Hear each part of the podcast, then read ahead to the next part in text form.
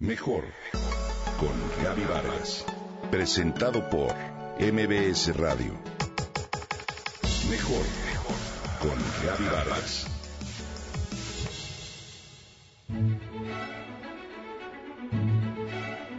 Había una vez dos mercaderes que se odiaban y competían ferozmente en el mercado para acaparar a los clientes. Eran vecinos y a cada uno se le ocurría cada vez una artimaña más audaz para amolar al otro y salir ganando en las ventas del día. Si bien los dos eran buenos esposos y padres responsables, en lo referente a ganarle al vecino, se olvidaban de toda ética y moralidad. Así que un día, Dios, cansado de verlos pelear y exponer su lado más oscuro, quiso darles una lección. A cada uno de los comerciantes los llamó por separado y les dijo, Pídeme lo que quieras que te lo voy a conceder, pero con una condición. Lo que tú me pidas, tu vecino lo recibirá al doble. Primero cada uno se puso muy contento y pensó de inmediato en pedirle a Dios oro, tesoros, tierra para sembrar, pero al saber que el vecino recibiría el doble, se arrepentían de solicitar riquezas.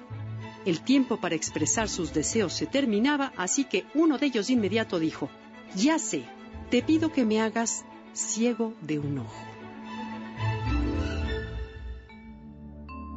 Esto es una vieja leyenda de los Vedas. Muestra lo que el Bhagavad Gita del siglo III a.C. quiere enseñarnos sobre la naturaleza del ser humano. Este libro de sabiduría milenaria habla de los tres gunas que existen y se manifiestan en todas las formas y energías, desde el átomo hasta el hombre. Es decir, los tres pilares que sustentan la ilusión o maya del mundo material en el que vivimos. El primero es Sattva's Guna, el segundo Rajas Guna y el tercero Tamas Guna. Guna es una palabra en sánscrito que significa subdivisión, especie, tipo o calidad. Es la calidad más sutil de la naturaleza que existe en todos los seres en distintos grados de concentración y se mueve en los niveles físico, emocional y mental. Son fuerzas divinas o no divinas que están presentes entre nosotros, mismas que con frecuencia desconocemos e ignoramos que podemos neutralizar.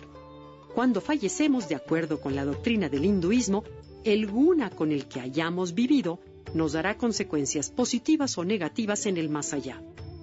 En el caso de haber vivido en el tamas guna, como es el caso de la narración anterior, se reencarna, según su tradición, en las criaturas más bajas de la humanidad. A continuación, un poco más sobre esta filosofía. ¿Qué es el sattva guna? Significa la pureza de intención, la virtud, la luz, el despertar, la bondad. Es inteligencia, tranquilidad, balance. Cuando en una persona predomina el sattva guna, hará lo correcto por el simple hecho de hacer lo correcto.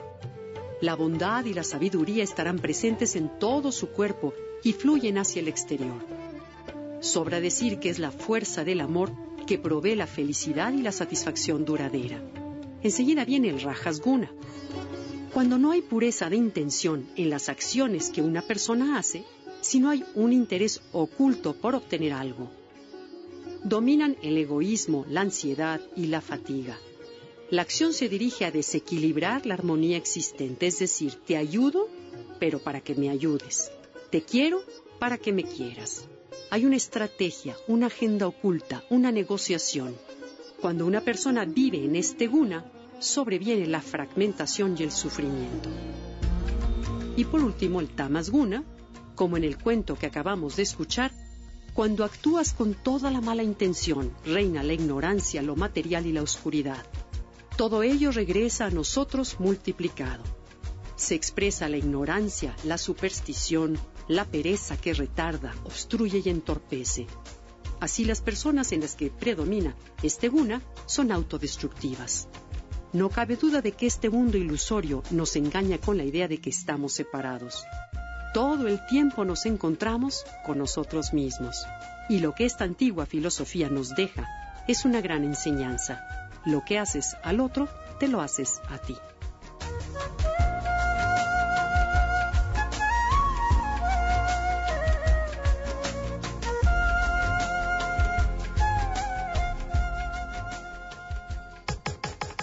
Comenta y comparte a través de Twitter.